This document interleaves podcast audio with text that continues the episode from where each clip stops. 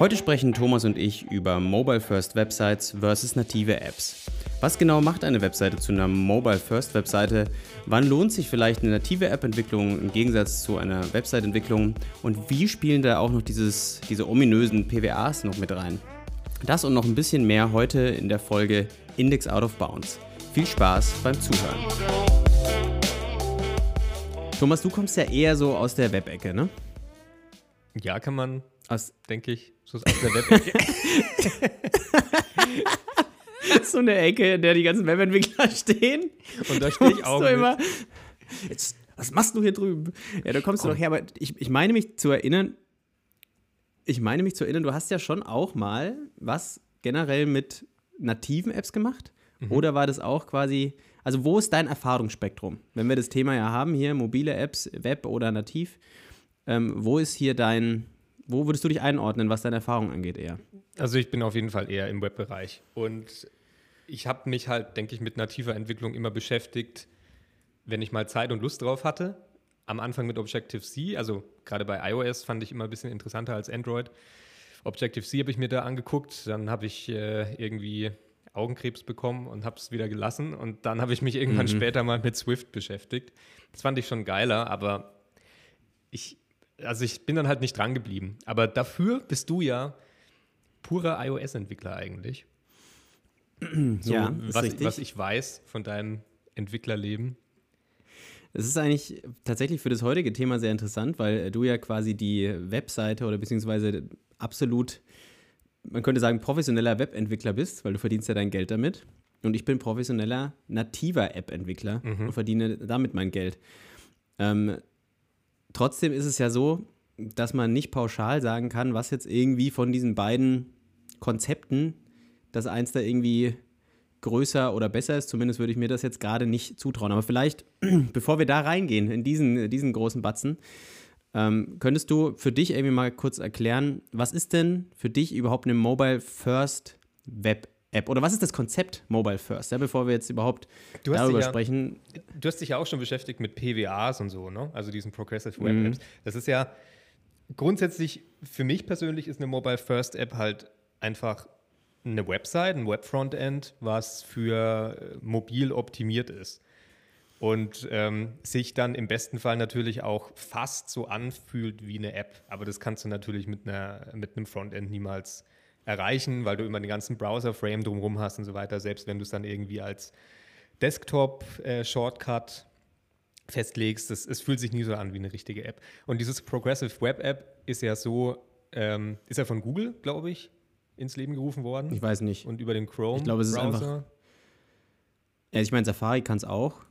Weil Echt? es geht Haben, auch ich dachte, unter iOS funktioniert es auch. Ich ja. dachte, die hatten da den, äh, ganz lang den äh, Stock im Arsch in der Hinsicht. haben sie mein, wohl rausgezogen. Okay, wusste ich, wusste ich gar nicht. Gott, der war tief. ja. Ähm, Weil die sind ja immer total anti, ja. alles, was, was du, immer wenn du den App Store umgehen kannst, ist alles Kacke. Ne, gut, ich würde sagen, Google ist da jetzt auch nicht äh, so viel anders in der Hinsicht. Aber ähm, was, was bedeutet denn für dich überhaupt, zu sagen, man Design für Mobile First? Weil du gesagt hast, Mobile First heißt eigentlich quasi, ich überlege mir, wie meine Website mobil, dass ich mir überlege, auch mobil soll sie möglichst nice sein. Was, was sollte man da berücksichtigen, deiner Meinung nach? Naja, mo mobil zuerst.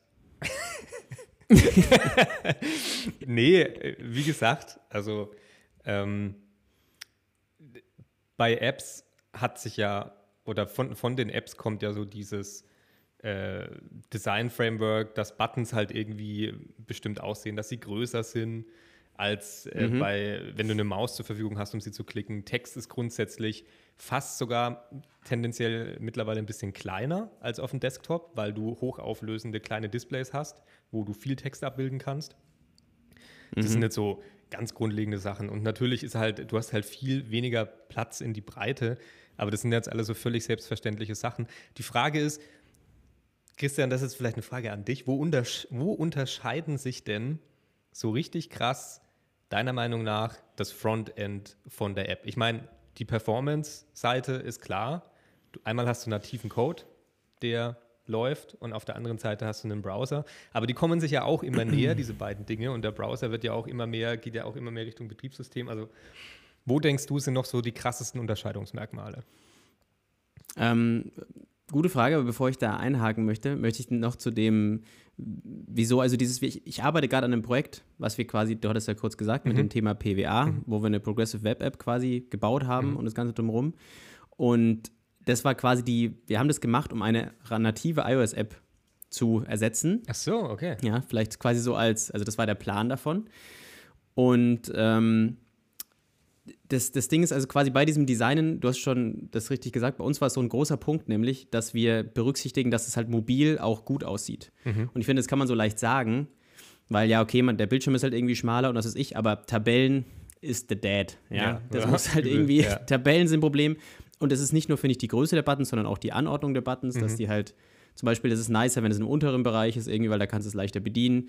Oder Views müssen plötzlich scrollbar sein, die auf dem Desktop nicht scrollbar sein müssten. Mhm. Das sind also eigentlich viele Dinge, die ich in der mobilen App-Entwicklung schon immer berücksichtigen musste, musst du dann halt plötzlich auch in der Webseitenentwicklung mit berücksichtigen. Mhm. Wobei man sagen muss, ich glaube, wenn ich das richtig verstehe, sind Webseiten ja eh per Default scrollable. Nur man macht sich das immer so ein bisschen Ja. kaputt, indem man da seine ganzen Frameworks reinzieht ähm, und dann quasi die einem sagen, ja, man, das wird dadurch super flexibel und was weiß ich, aber das macht halt viel Standardverhalten irgendwie kaputt. Per Default ist auch jede Webseite oder jede HTML-Seite ja responsive, wenn du nichts machst. Wenn du einfach nur HTML schreibst und du packst einfach Text rein, sieht zwar scheiße aus, aber bricht richtig um, sieht halt, entsprechend ist halt nur weiß mit schwarzem Text. Aber theoretisch, wenn man nichts macht Ja. und einfach nur Text reinfeuert, hast du ja schon eine responsive Ja, Webseite. zumindest musst Aber du halt, es, es gibt diesen Viewport-Meta-Tag, den musst du in den Head packen, damit der Browser weiß, dass sich der Body entsprechend kannst und so. dem Window Ja. ansprechend äh, an, in der Breite anordnen soll, aber grundsätzlich ja. Genau. Ja. ähm, und es, tatsächlich kommt es uns jetzt aber total handy, dass wir das quasi auch so designt haben, so Mobile First mäßig, weil ich habe Mhm. halt einfach aus meiner mobilen App-Entwicklersicht diese Screens designt für diese Anwendung. Und deswegen waren es halt auch einfach alles in meinem mein Sketch-File, waren halt alles iOS-Screens, Größen, Mhm. Screen-Größen, wo wir das gemacht haben. Und das skaliert natürlich jetzt auf dem Desktop nicht super toll, aber tatsächlich ist die Nutzererfahrung auf dem Desktop nicht so schlecht, wie sie auf dem Mobilgerät wäre, wenn wir es für Desktop designt hätten. Ja, weil du Und halt, genau, du hast ja, wenn du von, äh, von einem Touch-Device zu einem Cursor-Device wechselst, fühlt sich halt ein bisschen klumpig an, aber du kannst es grundsätzlich bedienen. Mhm. Aber andersrum ist es halt so, dass, äh, dass die ganzen Focus-Areas und so viel zu klein sind. Ne? Ja, auch so Hover-Effekte und so ein Kram gibt es ja einfach nicht mobil. Ja. Also sowas muss man halt auf jeden Fall auch irgendwie ähm, mit berücksichtigen. Ähm, und auch ein großer Punkt natürlich für, Mobil, für Mobile First ist halt, man sollte so ein bisschen berücksichtigen, ja, Größe der Anwendung. Ne? Also das ist ja auch, wenn du es mobil hast, heißt häufig mobile Daten. Das heißt, äh, Bilder und so sollten dynamisch nachgeladen werden und natürlich Offline-Fähigkeit. Da sind wir jetzt aber schon im Bereich PWA oder lohnt es sich überhaupt noch eine mobile App irgendwie zu machen. Also das sind jetzt so die persönlichen Erfahrungen, die ich mit diesem Mobile First Ansatz gemacht habe. Ich habe es selbst nicht entwickelt, ich habe quasi nur das Konzept mir dafür überlegt. Ähm, aber wenn ich jetzt quasi so Unterschiede zu einer mobilen App sehen würde oder sehen müsste, dann ist es halt, ja klar, du hast halt im Webentwicklung allgemein, habe ich den Eindruck, ist es sehr, sehr viel offener einfach. Ja, du kannst dir da sehr, sehr beliebig zusammenstecken, wie du dein, deine App bauen möchtest. Also natürlich kannst du es einfach auch mit äh, Vanilla, HTML, JavaScript und CSS machen. Aber in der Regel benutzt ja jeder irgendwie sein eigenes kleines Framework. Am beliebtesten ist da ja wohl React.js. Ähm, ich glaube, du verwendest gerne Vue.js für so äh, Webanwendungen und auch dann für Mobile First Apps vermutlich. Da weiß ich jetzt nicht genau, Ja, aber wahrscheinlich ja. auch so das Framework. Ja, also Woo, Woo und Svelte finde ich da ein bisschen ansprechender als React, aber klar, das ist halt, ähm, das ist, denke ich, einfach individuelle Präferenz. Was ja bei React interessant ist, da haben wir auch mal ganz am Anfang äh, dieses Podcasts drüber gesprochen, React Native, mit dem du ja dein äh, HTML und JavaScript, was du da baust, über dieses React Framework in eine Native App umwandeln kannst. Ähm, Facebook hat da so eine JavaScript Bridge entwickelt, mit dem dann sozusagen das Business Logic JavaScript mit dem Native App Frontend kommuniziert. Ähm, Mhm. und so haben halt Webentwickler plötzlich die Möglichkeit, native äh, Apps zu entwickeln. Das hat dann natürlich auch wieder alles Abstriche und kommt natürlich jetzt nicht wirklich, ich meine, da hast du mehr Erfahrung, aber aus, aus dem, was ich gelesen habe und was ich soweit weiß über App-Entwicklung, kommt es trotzdem nicht an die native Entwicklung ran. Ja, ist irgendwie ganz, ganz witzig, oder? Dass es, ähm, das, also die Frage ist eigentlich so, ja, was ist hier Mobile First Web-Anwendung mhm. oder mobile App, irgendwie so im Großen und Ganzen. Aber es ist halt wirklich, es gibt da kein Entweder-Oder, sondern es ist eigentlich so ein fließender, fließender Weg rüber, wenn man so möchte. Weil ich kann auch eine mobile App schreiben, wo ich einfach ein, einzelne Views mit ähm, als Webanwendungen schreibe, zum Beispiel. Das, mhm. Oder halt da einen Browser embedde und da dann irgendwie ähm, Sachen irgendwie einbette. Ähm, deswegen geht, ist es so, eine klare Trennung ist eigentlich gar nicht mehr möglich ich würde schon sagen, dass man halt als nativer App-Entwickler ist es so insgesamt, du bewegst dich halt mehr in einem geschlossenen Bereich und in einem vordefinierten Bereich, als wenn du als Webentwickler irgendwie versuchst, das auf, also ja, ein mobiles, mobiles Web ist einfach ja, man könnte fast sagen, es ist broken in der Hinsicht, dass du halt, du hast tausend unterschiedliche Browser auf den Geräten. Das ja. funktioniert auf allen ja. scheiß Betriebssystemen. Jemand könnte das in seinem Auto angucken. Mhm. Das heißt, du hast auch nicht dieses, ich als iOS-Entwickler habe eine relativ safe Nummer, was die Bildschirmgrößen angeht, mhm. außer jetzt auf dem iPad und so ein Kram, ne? aber insgesamt ist es da halt natürlich äh, relativ entspannt. Ich kann mich auf Performance verlassen, ich kann mich darauf verlassen, dass ich Zugriff auf den Speicher habe, zumindest ein Stück weit, ja, außer das Gerät ist voll. Ähm, die Nutzer können nicht 10.000 unterschiedliche Betriebssys äh, Betriebssystemversionen installieren, außer bei Android. Auch wieder Special, ja. Aber, Und bei Android gibt es auch ähm, so viel mehr verschiedene Bildschirmgrößen. Aber ja, ich verstehe, ja, versteh, was du meinst, ja. Es ist trotzdem mehr gestreamlined, würde ich sagen, native App-Entwicklung als äh, Webentwicklung. Trotzdem muss man sich insgesamt halt um auch um Dinge kümmern, die im Web nicht so relevant sind. Wie, wie reagiert meine App, wenn sie offline ist? Ja? Wie, wie gehe ich mit security-relevanten Themen irgendwie um?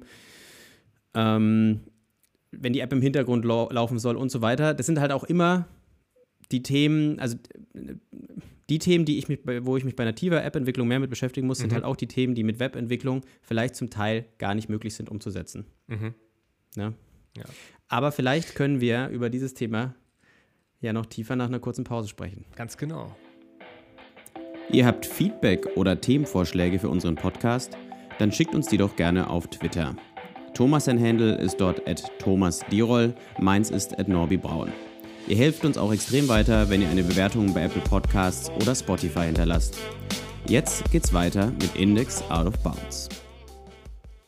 Christian, wir haben jetzt schon darüber gesprochen, äh, wie sich eine Mobile First Web App definiert oder so eine Progressive Web App und wo die groben technischen Unterschiede sind oder die, heran, die Unterschiede in den Herangehensweisen. Ich denke, weil du gemeint hast, das ist so ein fließender Übergang, was wann Sinn macht. Vielleicht können wir mal so über ein paar Anwendungsbeispiele reden ähm, und einfach mal diskutieren oder gemeinsam rausfinden, wo was Sinn machen würde. Mhm. Also, Fällt dir spontan was ein? Ganz spontan. Ich schaue mal spontan auf meine Notizen. Moment. Ah, Ansonsten ich hätte ich was. okay. das freut mich. Also Dann, jetzt so, so ein Beispiel. Gerade ich aus dem Webbereich, ähm, du hast einen Shop, ja, ähm, irgendwie hast du sogar einen, einen, mittelgroßen bis großen Kunden, der ähm, einen großen Shop hat, äh, große Bandbreite anbietet und eine, und eine treue ähm, Kundenbasis hat. Jetzt möchte der irgendwie krasser in den Mobile-Sektor gehen. Jetzt hast du entweder einmal die Möglichkeit zu sagen, okay, pass auf, deine, deine Storefront muss umgebaut werden und ähm, man, man baut irgendwie eine PWA für diese Storefront. Oder er hätte technisch gesehen auch die Möglichkeit zu sagen, er, hat eine, er, holt, er macht eine eigene App oder er lässt sich eine eigene App machen, die sich Leute mhm. dann aus dem App Store runterladen und über diese App können sie dann shoppen. Jetzt würde ich aus dem Bauch raus sagen, niemand außer du möchtest natürlich Amazon oder eBay oder so, niemand geht in den App Store, kauft sich dort eine App von einem bestimmten Shop, um die dann auf dem Handy zu haben und dort einzukaufen, sondern jeder normale oder jeder User würde normalerweise in den Browser gehen, das dort annavigieren und sich dann mega freuen, wenn die Website natürlich aussieht wie eine App und sich auch so ähnlich bedient. Hm. Würde ich schon auch so unterschreiben. Ähm, das ist, wo du es gerade sagst, ähm, weil mir ist es aufgefallen, dass viele große Kaufhäuser aber ja wollen, dass du deren App benutzt. Mhm. Ne? Also bei Otto ist es zum Beispiel so, wenn du irgendwie, eine Zeit lang war das so, wenn du über der ihren Shop gekauft hast, äh, über ihre App gekauft hast, dann hast du einen 10% Rabatt bekommen oder mhm. so auf deinen Einkauf. Ähm, weil du natürlich noch einen Punkt unter, oder warum ist eine Mobile-App vielleicht interessant? Weil du natürlich mehr Möglichkeiten hast, dem Kunden zu binden an deine, an dein Produkt, weil du musst es installieren, dann kannst du Push-Notifications ja. schicken, du kannst viel mehr tracken, was der macht mhm. und was weiß ich. Das ist natürlich auch ein Grund dafür. Aber ich sehe es genauso wie du. Also ich hole mir, also außer von Amazon oder von, ja, Amazon, das war's, habe ich, hab ich eigentlich von, von keiner Anwendung ähm, oder von keinem Shop mir die App installiert. Das ist wirklich, dafür muss, dafür muss ich schon echt ein äh, treuer Kunde sein. Ähm, weil die Vorteile sind für mich auch nicht irgendwie ersichtlich. Abgesehen davon ist es ja sogar für den Shop selbst vielleicht auch sinnvoller, erstmal zu sagen, ich ver versuche meine Webseite umzubauen, mobil, weil du halt deine bestehenden Kunden zu 100% abdeckst damit, mhm. theoretisch. Ja, ne? ja. Und ich denke auch, also gerade, weil wir beide anscheinend bei Amazon, dieses Beispiel, das haben wir beide irgendwie drauf, mhm. ähm, ich glaube, das liegt auch daran, weil das halt ein großer Marktplatz ist. Das ist nicht eine Marke. Da kannst du nicht Kleidung von Nike kaufen zum Beispiel oder Sneaker oder sonst was, sondern mhm. es ist ein Marktplatz, wo einfach ganz viele Leute vertreten sind und handeln und ähm, ja, oder die Etsy-App ja. zum Beispiel, die habe ich auch drauf. Das ist auch ja. ein Marktplatz.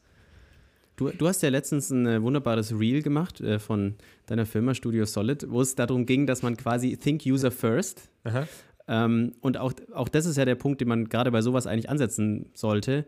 Weil warum sollte der Nutzer sich in diesem Fall eine App installieren, wenn er eigentlich keinen spürbaren Vorteil davon hat. Also für ihn ist es ja eigentlich ja, erstmal nur ein wahnsinniger Nachteil, dass deine Webseite so scheiße ist, dass er die mobil gar nicht bedienen kann. Und die Hürde, aber dann eine App zu installieren, würde ich auch sagen, ist viel zu groß, wenn da kein wirklicher Vorteil ist. Bei mhm. Amazon hast du halt auch diese ganzen Geschichten. Also ich will Amazon jetzt hier nicht mega loben, ne? nee, ganz, ist, ganz im Gegenteil. Aber die App ist einmal scheiße, muss man auch sagen. Ich glaube, die ist auch zum Teil als Web-App gebaut, bin ich mir ziemlich sicher, so wie die aussieht.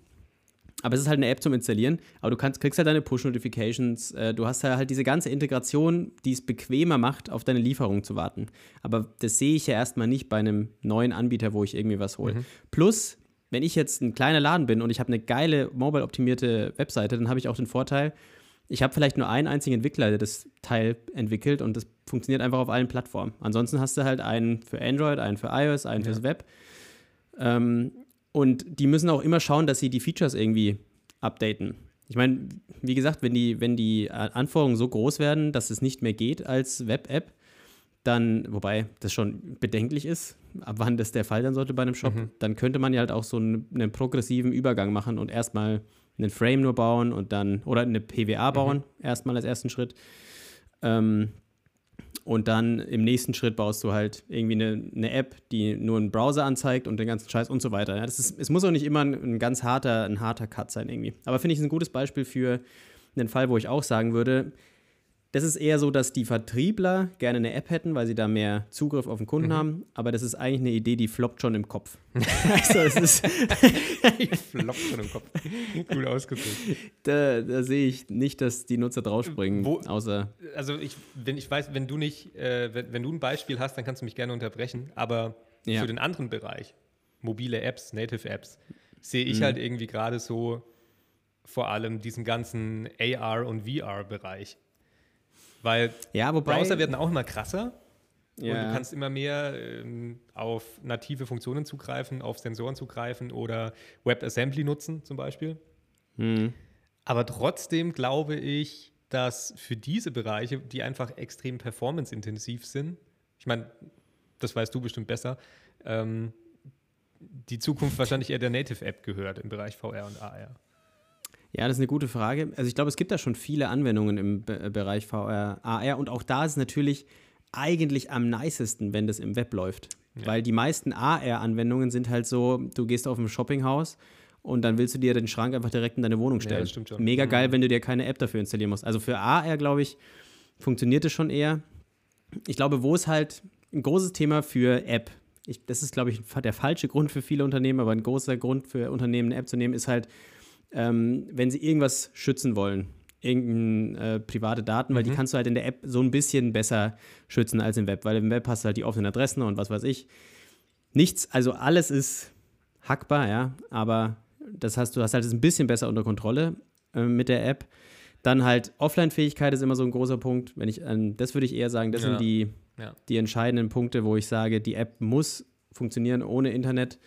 Ähm, und dafür ist es natürlich nice, wenn du halt auf einen lokalen Speicher zugreifen kannst und den ganzen Ding. Oder allgemein eben, was auch, wieso du jetzt auf VRA gekommen bist, glaube ich, äh, diese ganze Sensorengeschichte. Mhm. Wenn du irgendwas Abgefahrenes mit der Kamera machen willst, äh, wenn du was Abgefahrenes mit irgendwelchen Sensoren machen möchtest, ähm, dann hast du halt denke ich, eigentlich kommst du nicht drum rum. Das geht halt immer nur das bis zu einem gewissen Grad. Also jetzt gerade, wo wir drüber gesprochen haben, ist mir eingefallen, es gibt auch von 3JS, das ist so eine 3D-Library für WebGL, gibt es auch Demos für VR.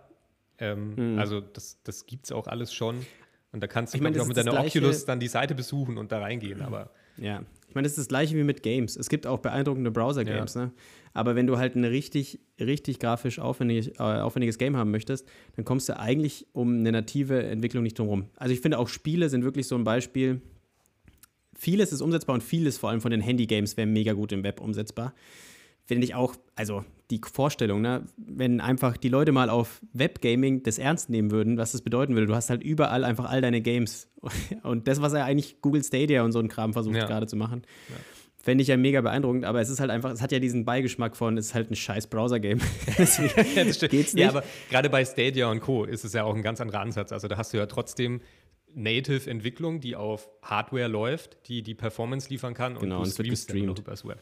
Ich denke, gerade bei Spieleentwicklung ähm, ist, ist das wahrscheinlich dann auch sinnvoller, den Weg zu gehen, als zu versuchen, den Browser so krass aufzumotzen und irgendwie so krass ins System eingreifen zu lassen, dass du Spiele direkt im Browser laufen lassen kannst. Ähm, das würde ja Also- auch extrem viel Web-Traffic erzeugen. Ja, ja, also ich meine, gut, du könntest natürlich, die, die laufen ja im Client theoretisch, Mhm. die Spiele. Also, wenn du, das ist ja dann eigentlich, es wäre wenn du sowas wie The Witcher irgendwie ähm, im Web schreiben könntest, sodass es quasi als Webseite geladen wird, dann hast du aber halt genau wieder dieses Problem mit, der ganze Code liegt halt dann auf dem Rechner des Kunden, würde es aber natürlich auch, wenn er es kauft. Ja, schwieriges Thema. Gaming, ist äh, alles etwas kompliziert. Ich finde Gaming im Web grundsätzlich, also ich bin ein unglaublicher Web-Enthusiast und ich finde es Mhm. einfach diese, ähm, dieses Konzept, dass du, dass jeder letztendlich dieselbe Software oder fast dieselbe Software von ein paar verschiedenen Anbietern auf fast jedem Gerät nutzen kann und du kannst Code dafür schreiben, der in dieser Software ausgelesen werden kann. Das finde ich schon mega geil. Ähm, Auf der anderen Seite finde ich, dass sich viele Lösungen in der Hinsicht ähm, einfach im Web immer so ein bisschen hingepflastert anfühlen im Vergleich zu einer cleanen Lösung, die dann irgendwie nativ läuft. Ähm, Das ist so ein bisschen, wenn du Ja. hast die Wahl, ob du was ganz Spezifisches baust für eine Plattform oder kannst du dann auch alle Liebe zum Detail Mhm. reinstecken, theoretisch. Oder du baust halt ein was, was halt überall läuft. Und das Ja. ist halt, das, das bringt immer Probleme mit sich. Das ist auch der Grund, warum viele Cross-Plattform-Tools als Ganzes irgendwie immer scheitern, weil du immer diese Drawbacks hast. Wenn du diese Konzepte irgendwie verfolgst, dass es auf irgendeiner Plattform halt kacke aussieht. Ja. Und im Web, man muss auch ehrlich sagen, im Web hast du gerade halt diese massive Fragmentierung, auf, dass es auf x Geräten läuft und dann hast du auch diese ganze scheiß Cookie-Kacke Mhm. und was weiß ich und was die Leute halt, also überall es ist liegt einfach, diese Cookie-Kacke rum. ähm, wenn das Web, das Web ist eigentlich eine wahnsinnig äh, tolle Grundlage, aber es ist halt aktuell in einem Zustand, wo es schwierig ist, sich vorzustellen, dass es die nativen Apps ersetzt. Ja. Aktuell, würde ich sagen. Ja. Wolltest du gerade was sagen, Glaub als ich ich dich, ähm, als ich meinen Rant angefangen habe? Nee, überhaupt nicht. Ähm, ich denke auch, beides hat noch lange Zeit, also vor allem auch die native Entwicklung hat noch lange Zeit seine Daseinsberechtigung. Und ähm, ich fand es gut, was du gesagt hast, äh, um es runterzubrechen, One Size Fits It All endet meistens in One Size Fits No One. Und äh, ich glaube, es ist besser, da einfach zu spezifizieren, was ist der Anwendungsfall und dann zu sagen, brauche ich eine App oder brauche ich, ähm, reicht mir ein, ein Web-Frontend, was ich für irgendeine bestimmte Plattform optimiere oder halt einfach responsive mache. Mhm. Ich glaube, in den meisten Fällen muss ich leider auch als nativer App-Entwickler sagen, wird wahrscheinlich eine, eine Web-App reichen. aber, ähm, aber du hast natürlich völlig, völlig recht. Man muss, also man muss es einfach von Fall zu Fall entscheiden und sich das äh, betrachten. Und ja, und ein Punkt, den man natürlich auch nicht vernachlässigen dürf, darf, ist halt die Marketingwirkung. Die Leute ha- halten halt von Apps mehr als von Webseiten. Das ist ein Punkt, Das stimmt, ja. den man nicht vernachlässigen darf, wenn man was da baut. Das stimmt. Gut. Thomas, möchtest du noch was ergänzend zum Thema sagen? Mobile First, Webseiten oder mobile Apps? Was, was bauen wir? Gibt es da noch einen Gedanken, der aus dir raussprudelt? Ich habe alles rausgesprudelt, was aus mir raussprudeln kann. Wunderbar. Mit Perfekt. diesen Worten Und on that note würde ich sagen, sagen wir Ciao. ciao.